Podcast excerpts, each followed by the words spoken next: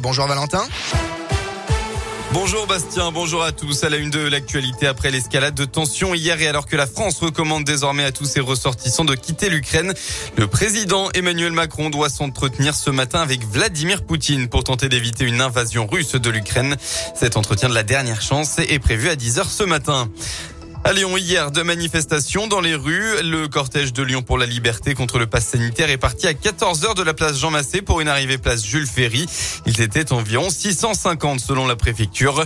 Des dizaines de jeunes appartenant à l'ultra-droite, visage caché, ont défilé à côté des antipasses.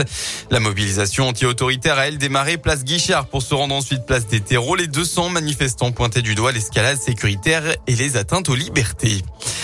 Dans le Cantal, une randonneuse de 25 ans a été tuée par balle après un accident de chasse hier après-midi. La jeune femme est décédée sur place après avoir reçu une balle perdue vers 15 heures lors d'une battue au sanglier.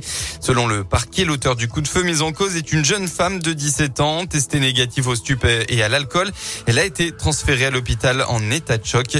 Une enquête a été ouverte du chef d'homicide involontaire.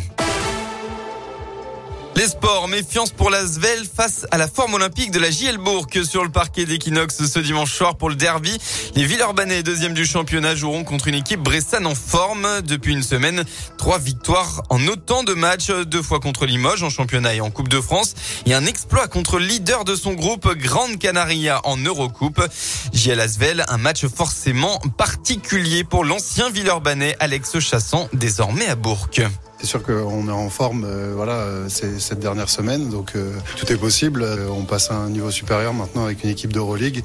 On sait qu'aussi il y a la fatigue qui va s'accumuler. à nous de, bien préparer ce match et d'être d'être prêt à, un gros combat. C'est un club que je connais bien. J'ai passé quatre ans là-bas, donc voilà, j'ai eu des, attaches et, maintenant ça fait quelques années que, je suis parti. Donc c'est toujours des matchs spéciaux, c'est sûr, mais ça reste un match comme tous les autres. La JL Bourg contre Lasvel, c'est à partir de 17h tout à l'heure. Un match à suivre en direct et en intégralité sur radioscope.com. En football, 25e journée de Ligue 1. L'OL n'a pas fait mieux qu'un match nul hier face à Lens. Résultat, un but partout. Tino Kadewere a marqué son premier but de la saison.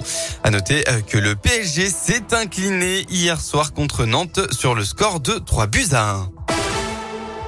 Voilà pour l'essentiel de l'actualité. On passe à la météo dans le département. Eh bien, c'est un temps changeant qu'on va retrouver aujourd'hui. Les nuages font leur retour en cette fin de week-end, mais les éclaircies continueront tout de même d'être présentes dans le Rhône. En revanche, le vent devrait se lever en fin de soirée. Et puis, côté Mercure, eh bien, on va retrouver un peu plus de douceur.